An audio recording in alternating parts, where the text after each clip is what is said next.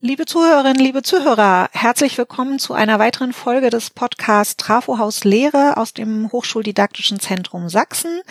Ich begrüße heute ganz herzlich Henriette Mehn und Lukas Eichinger. Hallo. Hallo. Ja, wir werden gleich loslegen zu einem besonderen Podcast. Nämlich wird es die erste Folge sein, wo ich mal nicht mit Lehrenden spreche, sondern mit Studierenden um ein bisschen. Und ich finde, es wird auch Zeit, die ähm, Studierendenperspektive auch einzufangen zu dem Thema, wie läuft denn das gerade mit der digitalen Lehre und geht das überhaupt 100 Prozent digital zu studieren? Äh, zwei, drei Worte noch zum Podcast. Der Podcast Trafohaus Lehre ist entstanden in den letzten Wochen da wir uns überlegt haben, es ist ein schönes Format, damit Lehrende, Studierende, Hochschulleitungen und andere Interessierte sich so ein bisschen en passant über Hochschullehre und was geht und was geht nicht so gut und was gibt es für Tipps, Tricks und Ideen informieren können. Also wirklich nebenbei beim Abwaschen, Spazierengehen, Wohnzimmer aufräumen, was auch immer. Und äh, der Titel ist zustande gekommen, weil das Hochschuldidaktische Zentrum Sachsen sein Zuhause in dem Trafohaus auf dem Campus Janallee in Leipzig hat. Und da haben wir gedacht, das ist ein ganz guter Name, da ja so Trafos auch was mit äh, Wandelung und Spannung und Energie und Veränderung von Spannung und so zu tun haben. Und bei uns geht es irgendwie auch um Veränderung in der Lehre oder was man mal ändern oder wandeln könnte. Mein Name ist Claudia Bade, ich leite das Hochschuldidaktische Zentrum Sachsen. Und wie gesagt, heute spreche ich mit Henriette Mehn, die ist Studentin an der TU Dresden für Lehramt Latein, Deutsch und Altgriechisch. Und Lukas Eichinger, der studiert an der TU Bergakademie Freiberg Fahrzeugbau mit den Schwerpunkten Werkstoffe und Komponenten. Ich freue mich, dass die beiden sich Zeit genommen haben, da sie beide auch hochschulpolitisch aktiv sind, vor allem in der Konferenz der sächsischen, sächsischen Studierendenschaft. Und ich würde Sie jetzt bitten, einfach mal selber sich vorzustellen und uns ein bisschen berichten, zu berichten, was Ihnen an Lehre besonders wichtig ist und was Lehre leisten sollte, damit man gut studieren kann. Ja, ich kann ja einfach mal ja. Ähm, genau, also wie gesagt, ich bin Henriette, ich bin äh, jetzt im zehnten Semester äh, meines Lehramtsstudiums. Und ähm, mir ist an Lehre besonders wichtig, dass die DozentInnen ähm, ja, dass sie den Eindruck vermitteln, sich auch für das Thema der Lehrveranstaltung zu interessieren oder sogar begeistern zu können und in dem Sinne einfach auch ähm, ja ein Mitreißen, ähm, aber zumindest das Gefühl vermitteln, dass man wirklich zusammenarbeiten kann äh, in so einer Lehrveranstaltung und dass es ähm, nicht nur eine Einbahnstraße ist, wo man irgendwie Wissen vermittelt bekommt, sondern eben auch wirklich äh, ein gutes Setting hat, um ähm, ja diskutieren zu können. Mir ist außerdem wichtig, ähm, dass ja, dass, dass die Dozentinnen sich auch in dem Maße Gedanken machen, dass es für uns Studierende planbar ist, wie, wie Lehrveranstaltungen ablaufen. Also dass man einfach ähm, auch eine Idee hat, was für ein Workload kommt auf einen drauf zu und dann nicht in der Mitte des Semesters mit äh, riesigen Aufgaben überrascht wird, die man so einfach nicht eingeplant hatte, weil man plant ja sein Semester eben auch. Und ähm, ja, wie gesagt, also de den Punkt mit der Interaktion hatte ich eigentlich schon angesprochen. Also es ist immer besonders schade bei uns, wenn Lehrveranstaltungen dann äh, ab der dritten Woche eigentlich nur noch so aussehen, dass, dass jede Woche jemand anders ein Referat hält 60 Minuten und dann so ein paar, ja, paar Fragen formuliert hat, aber eine richtige Diskussion kommt natürlich nicht zustande. Das ist dann immer ein bisschen langweilig. Und wenn man dagegen ähm, wirklich interaktive Formate, wo man auch mal in kleineren Gruppen zusammenarbeitet hat, dann ähm, kommt da meiner Meinung nach auch viel für die Studierenden bei raus und man kann was mitnehmen und äh, ist auch motiviert, sich weiterhin mit dem Thema zu beschäftigen. Ähm, da würde ich vielleicht gleich direkt anschließen, das in kleinen Gruppen äh, zu arbeiten, ist natürlich bei mir an der Uni, vor allem bei meinem Studiengang, an der Tagesordnung, weil wir waren, glaube ich, 13 Erstis damals. Ich bin jetzt momentan, genau, vorstellen habe ich vergessen, ich bin Lukas, studiere jetzt tatsächlich mittlerweile schon im zwölften Semester, nämlich Fahrzeugbau. Ähm, war damals der erste im ersten Jahr dabei, als es wieder von Bachelor, Master zurück auf Diplom umgestellt wurde. Und mit, gut, in den großen Grundlagenvorlesungen sind es natürlich einige Leute, aber, aber im fünften Semester waren wir oft zu sechs, siebt in der Vorlesung oder Übung. Und diese direkte Möglichkeit trifft es eigentlich ganz gut, weil nur irgendwie irgendwelches ähm, PowerPoint-Präsentationen zu zeigen und dann mitzuarbeiten und irgendwelches stupides Wissen daraus in der Vorlesung mitzunehmen, da fand ich auch immer die Zeit ein bisschen zu schade. Viel interessanter wurde es, wenn dann äh, vielleicht einer der Dozentinnen mal irgendwelche Randthemen angesprochen hat, wo aber auch deutlich wird, wie jetzt diese Theorie, die wir in dem Modul gerade durchnehmen, da doch äh, einen großen Einfluss hat oder einfach so über den Tellerrand ein bisschen hinaussieht und man die Verknüpfungen interdisziplinär sieht. Und was ich auch, was mir auf jeden Fall gut getan hat, was natürlich nur zu einem kleinen Maß an der Uni vorhanden sein sollte, aber eben Struktur. Also was äh, Henriette auch gerade angesprochen hat, mit, dass man ungefähr einschätzen kann, wie der Workload so über Semester verteilt ist, dass man bestenfalls nicht erst am ersten Vorlesungstag seine Stundenpläne zusammenstellen kann oder ähm, solche Sachen. Und dass man natürlich gleichzeitig bei einer Übung, bei der man weiß, wenn man nicht dort ist, muss man viel nacharbeiten, weil vor Ort geht einfach mehr voran. So ist mein persönlicher Eindruck immer gewesen. Dann falle ich hinten runter. Dadurch hat man so ein bisschen auch dieses, diesen Druck innerlich, so ich will mithalten oder dabei bleiben können. Und deswegen ist das nochmal so ein Motivationsschub extra. Okay, vielen herzlichen Dank. Da haben wir, glaube ich, ganz viele Themen schon angerissen oder ihr habt mir ganz viele Ideen gegeben, wonach ich gleich noch fragen werde. Aber ganz grundsätzlich würde ich gern erstmal einsteigen mit der Frage, 100 Prozent digital, geht das überhaupt? Also wie erlebt ihr das gerade selber oder was bekommt ihr an Rückmeldungen, Erfahrungen von anderen Studierenden? Ähm, was funktioniert total gut, vielleicht auch überraschend gut und was sind Stolpersteine, die jetzt so zutage treten? Hm, also grundsätzlich zur Frage, wie es zurzeit funktioniert. Ähm, ich nehme wahr eine große Bandbreite an ähm, ja, Methodik, wie digitale Lehre jetzt umgesetzt wird. Also von Impulsvideos, die die DozentInnen aufnehmen und die man sich dann vorher anguckt, über Videokonferenzen, bei denen wir ähm, eben wirklich zur Sitzungszeit, also zur Lehrveranstaltungszeit dann uns eben austauschen und diskutieren. Ähm, es gibt Chaträume für einzelne Lehrveranstaltungen, in denen sowohl während einer ähm, während der Lehrveranstaltung als auch sonst ähm, Diskussionen geführt werden können. Ähm, es wird viel mehr als vorher auch ähm, kollaborativ an Textdokumenten gearbeitet. Also gerade bei den Fremdsprachen, die ich studiere, wenn wir da an Übersetzungen arbeiten, bietet sich das eigentlich ja an. Aber es ist vorher einfach nicht passiert. Und ähm, das finde ich total super, dass es da jetzt äh, ja so viele Ideen gibt, dass sich die DozentInnen da auch gegenseitig unterstützen. Also da findet total viel Austausch statt, was man wie machen könnte. Und ähm, das finde ich sehr produktiv.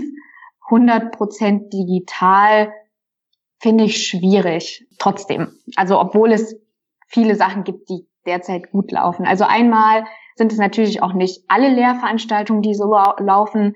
Also es gibt natürlich immer irgendwo den Dozenten oder die Dozentin, der irgendwie nicht so fürs Digitale ist, der zwar im Normalbetrieb auch mal eine E-Mail schreibt, aber zurzeit dann eher dadurch auffällt, dass er die Studierenden mit Arbeitsaufträgen überflutet, schlecht erreichbar ist, Literatur fordert, die man bei geschlossenen Bibliotheken, an die man nicht rankommt und ähm, wo man dann auch sagen muss, stopp, Sie können nicht von den Studierenden alle fordern, dass sie jetzt in jeder Lehrveranstaltung erstmal 50 Euro für Bücher ausgeben, weil bei fünf oder sechs Lehrveranstaltungen wird das dann doch schnell ziemlich teuer. Und gerade angesichts dessen, dass ja viele Studierende auch jetzt eben einen Nebenjob verloren haben oder so, ist es natürlich erst recht nicht zumutbar. Ähm, das ist aber die, die, eine kleine, kleine Minderheit, wo das wirklich schlecht läuft. Aber selbst wenn es die nicht gäbe, wären, glaube ich, die meisten Studierenden nicht so große Fans von einer 100% digitalen Lehre, weil viele doch berichten, dass ihnen einfach der, der normale Austausch eben fehlt. Man trifft sich eben nicht mal zwischen den Lehrveranstaltungen auf einen Café in der Mensa oder geht eben zusammen Mittagessen oder trifft sich in der ähm, Bibliothek, um zusammen an Aufgaben zu arbeiten. Also natürlich geht es irgendwie auch alles digital, aber die Leute haben sich ja schon bewusst auch irgendwie für ein, für, für ein ja, Präsenzstudium entschieden, wo sie irgendwie auch mit anderen Leuten zusammenarbeiten wollen. Und äh, das ist doch eine Rückmeldung, die auch von mehr Studierenden kommt, als ich das vielleicht im ersten Moment erwartet hätte, dass ihnen einfach so das Campusleben fehlt. Und deswegen ähm, wäre 100% digital sicherlich theoretisch umsetzbar, aber ich glaube, es ist gar nicht gewünscht. Nichtsdestotrotz glaube ich, dass wir viele ähm, Arbeitswerkzeuge, die wir jetzt gerade kennenlernen, ähm, auch bei einer Rückkehr in ein stärker Präsenzlehre orientiertes Studium ähm, weiter nutzen können und dass das durchaus produktiv werden könnte. Lukas, was erlebst du? Ja, ich ähm, muss dazu sagen, dass natürlich unsere Uni zufälligerweise im Februar oder März noch äh, war bei einer Studiasitzung die Verkündung, dass der Prorektor für Strukturentwicklung, äh, wenn ich das jetzt gerade richtig gesagt habe, im Juni ein umfangreiches Konzept zur digitalen Lehre äh, vorlegen wollte. Da war Corona eigentlich noch gar nicht das Thema, sondern das war einfach generell so, ist klar, digitale Lehre hat sehr viele Vorteile, die wir auch in der normalen Lehre nutzen wollen. Ähm, eben, dass man nicht vor Ort sein muss, dass bestenfalls alle mitmachen können, zu, mit der Freiheit, die Videovorlesungen zum Beispiel auch bieten, dass man das machen kann, wann man will. Und die ganzen sozialen Komponenten kann ich nur unterstreichen von Henriette. Wenn man jetzt mal rein an die Ordnungen geht sozusagen, was ist in meinem Ausbildungsvertrag oder wie will man es nennen, ähm, hinterlegt und was sollte die Uni mir dafür liefern. Da geht es ja eben nicht nur darum, dass ich meine Prüfungen ablege, sondern da geht es um umfangreiche Kompetenzen, die bestenfalls auch ordentlich herausgearbeitet sind in dem ganzen Studiengangskonzept und so weiter. Und wir können momentan digital alles vermitteln, was man digital auch braucht. Das heißt, wenn ich jetzt nach meinem weiterhin so digital in die Uni gehen würde und danach digital äh, arbeiten, dann wäre ich sogar vielleicht extra gut vorbereitet durch Corona, weil ich mich jetzt mit der ganzen Technik auseinandergesetzt habe. Aber natürlich zwischenmenschliche Kompetenzen, auch gewisse Sachen, wie man mit in Experimenten umgeht. Also gerade bei mir an der Technischen Uni ist natürlich sehr viel mehr handwerkliches Know-how wichtig. Wie macht man gewisse Versuche? Was für ein Konzept ist dahinter? Und das kann man auch mit in einem Praktikum, wo man einfach gemeinsam dann Dinge in der Hand hat, sich das von verschiedenen Perspektiven anschaut, Ideen äh, sprudeln lässt, wie auch immer. Das sind die Möglichkeiten einfach natürlich sehr viel besser, als wenn man das online macht. Und so sehr sich da Mühe gegeben wird, und ich glaube, dass man sehr nah an die 100 Prozent rankommen kann, aber 100 Prozent ist meiner Meinung nach nicht möglich. Das sehen wir ja auch jetzt, dass eben die Ansätze sind, Veranstaltungen, gerade was du zum Schluss erwähnt hattest, äh, Laborpraktika und so in kleinen Gruppen äh, in die Präsenz zurückzuholen, wenn das Hygienekonzept für die Labore steht, so dass eben ja, solche Veranstaltungen auch wieder präsent stattfinden können. Auch wenn natürlich es wahrscheinlich noch lange dauert, bis die große Grundlagenvorlesung wieder äh, so stattfindet, wie wir das bis äh, zum Wintersemester gewohnt waren. Da würde ich gern kurz was dazu sagen, ja. wenn ich darf. Weil ähm, tatsächlich ist es so ein bisschen gefährlich mit diesen Präsenzveranstaltungen, sind ja mit Hygienemaßnahmen wieder möglich. Ich habe heute in der Uni-Rundmail erst gelesen für ein Standardpraktikum, was ich im sechsten Semester hatte bei einem Modul. Da kann man sich jetzt wieder eintragen und es wird dann genauere Infos geben, wie das alles ablaufen wird. Aber schon mal so eine Art nur diejenigen, die laut Regelstudienplan das Praktikum da auch als Pflichtveranstaltung hätten, die werden natürlich jetzt bevorzugt. Ist auch selbstverständlich, dass die natürlich Vorrang haben, meiner Meinung nach. Aber gleichzeitig ist halt die Gefahr, dass man sich bei solchen Modulen jetzt darauf ausruht, okay, irgendwie für die Wichtigen, die es wirklich brauchen, können wir das schon wieder Präsenz machen.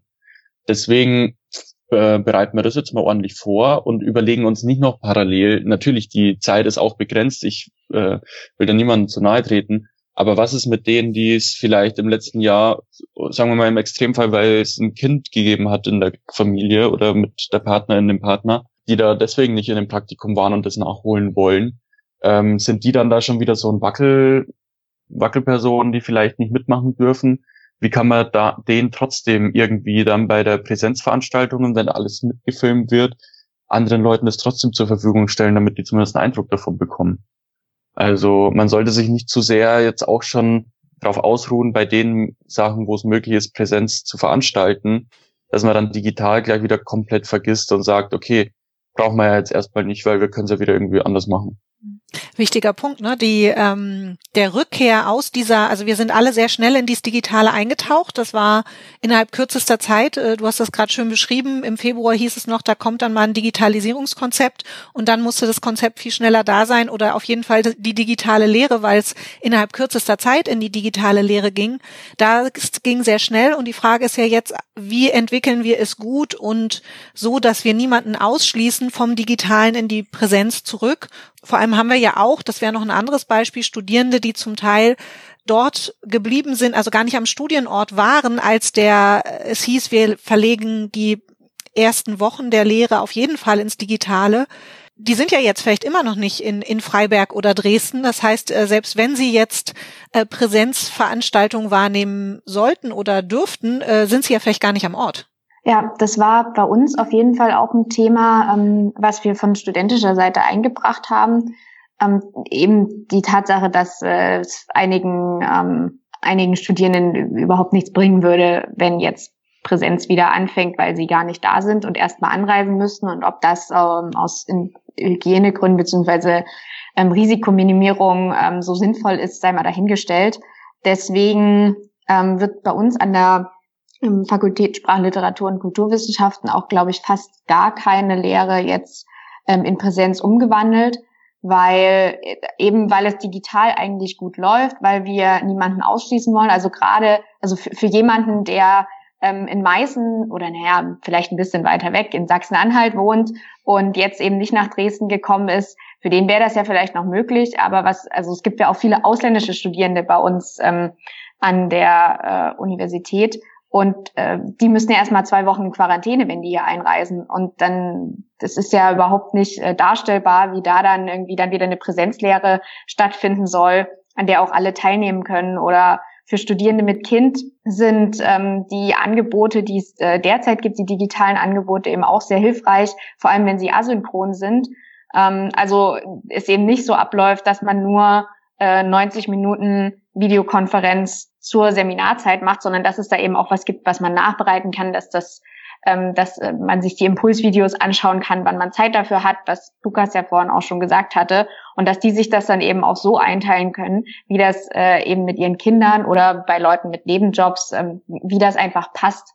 Und für, also gerade jetzt, da die Kitas eben auch noch zu sind, wäre es für Studierende mit Kindern natürlich total schwierig, jetzt an der Präsenzlehre wieder teilzunehmen, wenn man dann irgendwie zehn, zwölf Lehrveranstaltungen besuchen soll. Das, das funktioniert ja einfach nicht. Und ähm, deswegen äh, haben wir uns, wie gesagt, dafür entschieden, auch äh, den Großteil einfach im Digitalen zu belassen, beziehungsweise sehr darauf gedrungen, wenn Präsenzlehre stattfindet, dann muss die so begleitet werden, dass man auch teilnehmen kann, wenn man ähm, eben nicht anwesend sein kann. Das gilt ja auch für Risikogruppen.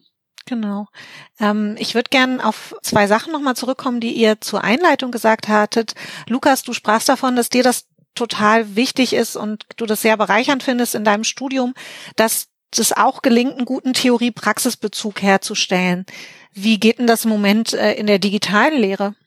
Ja, es ist äh, insgesamt natürlich äh, ein bisschen schwieriger. Ähm, man kann mit äh, in Vorlesungen, wo zum Beispiel vor drei, vier Jahren, wo ich die Vorlesung noch besucht habe, alles per Overhead-Projektor und Folien gemacht wurde und Tafelanschrift, kann natürlich jetzt selbst jemand, der nicht so motiviert ist oder als Dozent, Dozentin einfach mal noch ein YouTube-Video schnell teilen oder so. Und da sieht man dann bei perfekten Versuchsbedingungen, wie jetzt irgendwas abläuft und mit schönem Zoom und bestenfalls noch Zeitlupe und das würde man vor Ort sowieso nicht hinbekommen. Das sind so die, die Möglichkeiten, wo es echt auch nachhaltig besser werden kann. Natürlich ist aber einfach auch dieses ganze Gefühl, also ich war immer vor Ort jemand, der sich gern gemeldet hat und letztendlich dann ging es mal fünf Minuten um eine Klärung von einem kleinen Missverständnis, was glaube ich auf jeden Fall allen geholfen hat. Wie gesagt, wir waren eh immer nur kleine Gruppen und ja, diese, diese ganze soziale Komponente, also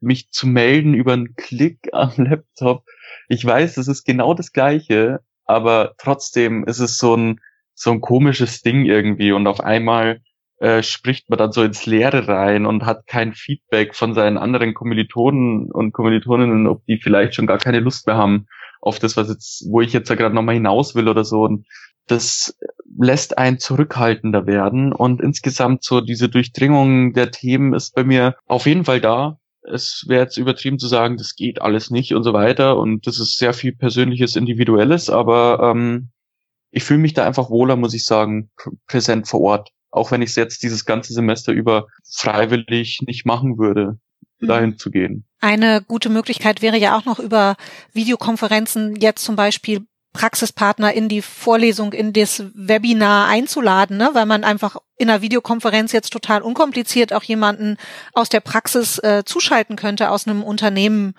oder so. Oder man könnte in diese, in Werkstätten, in Unternehmen ganz anders reinschauen, weil man jetzt eben viel stärker digital äh, unterwegs ist und sowas, das kann man dann natürlich auch mit in die Präsenz nehmen, aber vielleicht ist das auch ein, ein guter Schritt im Moment, um manche Praxispartner unkompliziert in die Lehre mit einzubinden.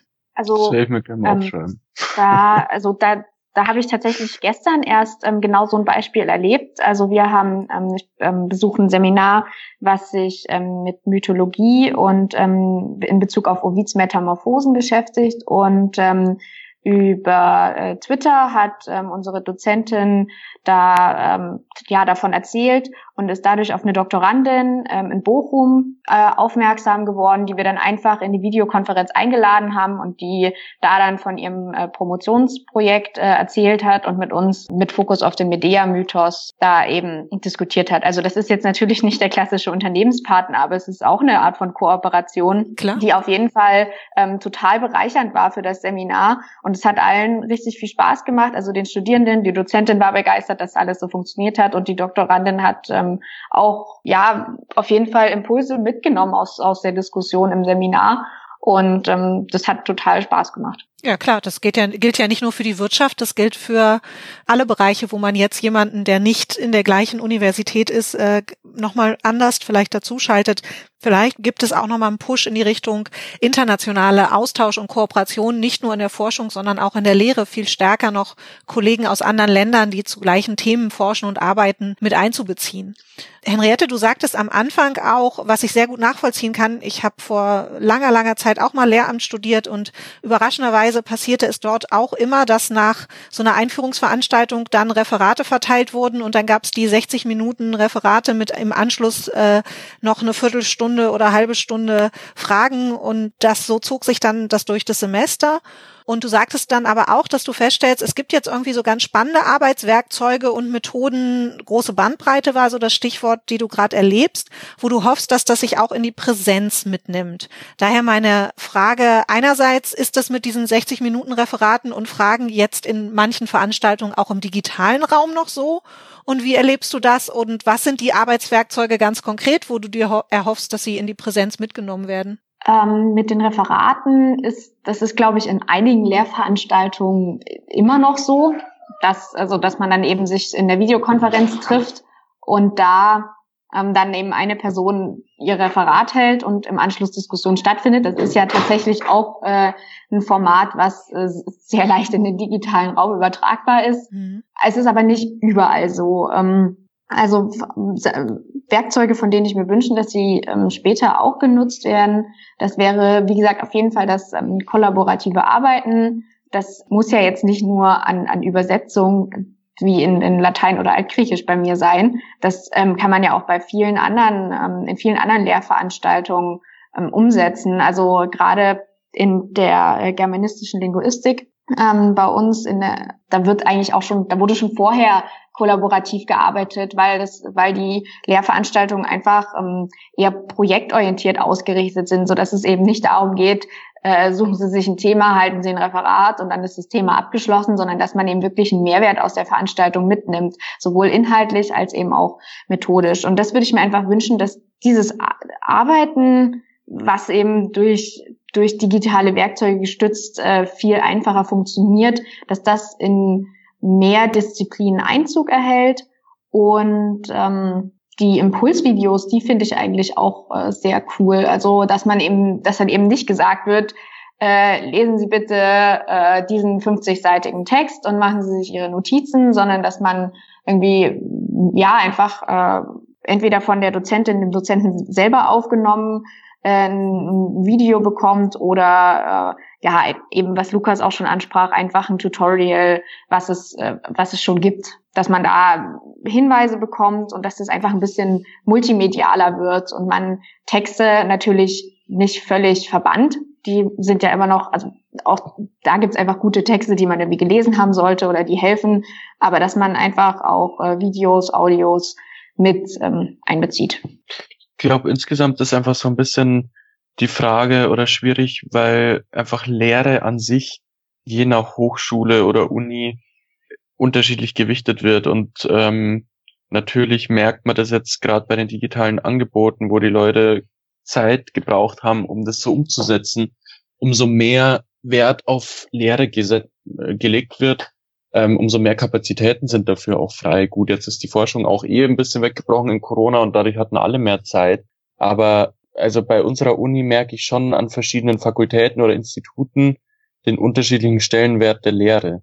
Und da ist vielleicht auch insgesamt so ein, so ein Ding, dass einfach, wenn Lehre gut gemacht ist, dann auch automatisch die Motivation bei den Studis sehr viel höher ist, ordentlich mitzumachen. Und es zum Beispiel keine gute Lehre ist, wenn zwar noch zu Präsenzzeiten, ich, mich würde es interessieren, wie das jetzt gerade umgesetzt wird. Bei einer Vorlesung kommt man eigentlich kam ich nur zur Vorlesung, damit ich die Lücken, die in einem Lückentextskript, was wir bekommen haben, ausfüllen konnte, weil der Dozent einfach, da war es schwer zu folgen und eben wirklich interessiert zuzuhören und dann hat man halt letzten Endes eine Person von der Gruppe hingegangen, hat die Lückentexte mitgenommen für die anderen und das war's dann. Und genauso kann es ja dann äh, online nicht so gut funktionieren und gerade die Lehre ordentlich zu gestalten und was da für Möglichkeiten gibt. Ich bin gerade auch ein bisschen beeindruckt von dem, was, was da in Dresden Lehramt gerade gemacht wird. Das, das hilft halt allen gemeinsam. Schon allein, weil dann danach Studis vielleicht lieber auch an der Uni bleiben, um dort zu arbeiten, weil sie sehen, wie gut das funktioniert. Dass die Studis alle besser mehr Wissen, mehr Interesse, mehr ähm, Motivation an diesem ganzen Fach bekommen und ähm, das einfach für alle insgesamt ein großer, großes Plus sein kann. Also spannend, dass du das nochmal erwähnst, weil ich merke, durch die Podcast-Folgen zieht sich das Thema Stellenwert der Lehre äh, immer wieder durch. Also das wird immer auch wieder von Lehrenden angesprochen, die ganz engagiert dabei sind und merken, äh, dass das, was sie in die Lehre investieren, manchmal gar nicht den, den Wert bekommt wie Investition in Forschung. Und äh, es scheint tatsächlich das Dauerthema zu sein, was sich durchzieht. Und ich höre jetzt aus der aus deinem letzten Kommentar schon raus, dass ich einen Rechercheauftrag habe, mal zu rauszukriegen, wer das mit den Lückentexten ist und wie der das jetzt digital macht. Den werde ich dann mal für den den oder die werde ich dann mal für den Podcast einladen. Aber jetzt zum Abschluss würde ich von euch gerne noch wissen, wir sind nämlich schon fast bei einer halben Stunde Podcast Laufzeit, was so die Aha oder Wow Erlebnisse bei euch in den letzten Wochen waren zum Thema digitale Lehre oder ob es auch Sachen für die digitale Mülltonne gab. Wenn, wenn ich da kurz anfangen dürfte, weil ich glaube, das ist Gerne. beides in einem praktisch, praktischer Bezug. Es ging um eine Exkursion, ich glaube, für, für den Studiengang Geoökologie ähm, wurde halt geplant, ja, soll man abwarten, bis Präsenz und so weiter wieder möglich ist und dies und jenes. Und soweit ich weiß, die Person, die dafür zuständig war, hatte noch am Anfang der Corona-Zeit auch in irgendeinem Skript, was dann bei Opal online stand, geschrieben, ja, ich nutze kein Opal und wenn dann per E-Mail und so eine Art im, zwischen den Zeilen, ich mache bei dem ganzen digitalen Quatsch nicht mit. Die gleiche Person hat jetzt scheinbar so als halbe Eigeninitiative heraus sich mit Kameras bepackt und ist für diese Exkursion, für den Fall, dass sie nicht stattfinden kann, einfach äh, hat er gesagt, ich fahre da jetzt raus und film einfach mal mit einer GoPro, was wir da mit der mit der Exkursion machen würden und dann haben wir das schon mal als Video hautnah und können wir, damit können wir schon mal arbeiten und ob es dann doch noch präsenzmäßig geht, das sehen wir dann. Und das äh, war halt genauso das, was ich mir auch ein bisschen erhofft habe, dass selbst die, die einfach Berührungsängste oder Schwierigkeiten mit digitale Lehrer hatten, jetzt so ein bisschen durch diesen ganzen Hype mitgerissen wurden und selber Initiative zeigen und gute Konzepte oder gute Ideen haben, wie man das jetzt gut über die Runde bringen können, alle zusammen. Ich glaube, mein Wow-Erlebnis ist ähm, der Austausch, der unter den DozentInnen stattfindet. Also es gibt es gab natürlich vorher auch schon Dozierende, die da sehr aktiv waren und witzigerweise ähm, noch in der, in der Vor-Corona-Zeit hat das Uni-Journal bei uns auch einen Artikel über zwei ähm, Profs aus der Germanistik gemacht, die eben ganz viel digitale Lehre machen und der ist dann, glaube ich, im, im April erschienen, wo das natürlich dann so ein bisschen lustig gewirkt hat, weil, weil dann zu dem Zeitpunkt schon alle digitale Lehre gemacht haben. Aber die beiden und aber auch noch ganz viele andere von verschiedenen Fakultäten, aber auch von Zentrum für Weiterbildung, für interdisziplinäres Lernen und Lernen. Da wird sich ganz viel ausgetauscht, da können Fragen gestellt werden, man erstellt eben Tutorials für verschiedene ähm, Werkzeuge und äh, die können sich dann die anderen angucken. Und das, also das machen auch nicht nur irgendwie zwei oder drei Leute, sondern das ist wirklich ein ganz großer Pool an Menschen, der sich da austauscht und auch davon ähm, pat daran partizipiert und davon profitiert. Und ähm, das kommt dann eben auch bei den Studierenden an. Und äh, das finde ich einfach total cool, wie, wie sich da wirklich viele reinhängen. Die digitale Mülltonne ich glaube, das ist der Versuch, einen Kurs nur über ähm, E-Mail-Kommunikation stattfinden zu lassen. Wenn man dann, wenn die Lehrveranstaltung 9.20 Uhr bis 10.50 Uhr stattfindet und der Dozent 9.20 Uhr die Aufgabenstellung verschickt, bis 9.50 Uhr gerne die Antwort hätte und dann mit jedem Einzelnen eine Seminardiskussion machen will, aber auch bitte nur bis 10.50 Uhr. Oder die, die Idee, dass man ein Skript auch nur zur Vorlesungszeit online stellt, um es den Studierenden auch ja zu verunmöglichen, irgendwie dran teilzunehmen, es sei denn, sie locken sich genau zur Vorlesungszeit ein. Das sind alles Sachen, die ich total quatschig finde und die zum Glück aber auch nach den ersten Wochen durch die Hilfe ja, von Studierenden, aber auch von anderen DozentInnen ähm, größtenteils beseitigt werden konnten. Vielen herzlichen Dank. Ich danke euch, dass ihr euch die Zeit genommen habt, dass ihr uns einen Einblick in ein bisschen Studierendenalltag in dieser Zeit gegeben habt und vor allem in die Perspektive, die die Studierenden auf die aktuelle Situation haben. Ich fand, das war ganz klasse, dass wir immer mal ein bisschen in die Tiefe gegangen sind zu einzelnen Veranstaltungen und dann aber auch wieder das große Ganze in den Blick genommen haben. Und ich glaube, ihr habt dem einen oder anderen Lehrenden gerade noch richtig gute Ideen mit auf den Weg gegeben. Dafür herzlichen Dank und allen Zuhörern vielen herzlichen Dank fürs Zuhören. Tschüss.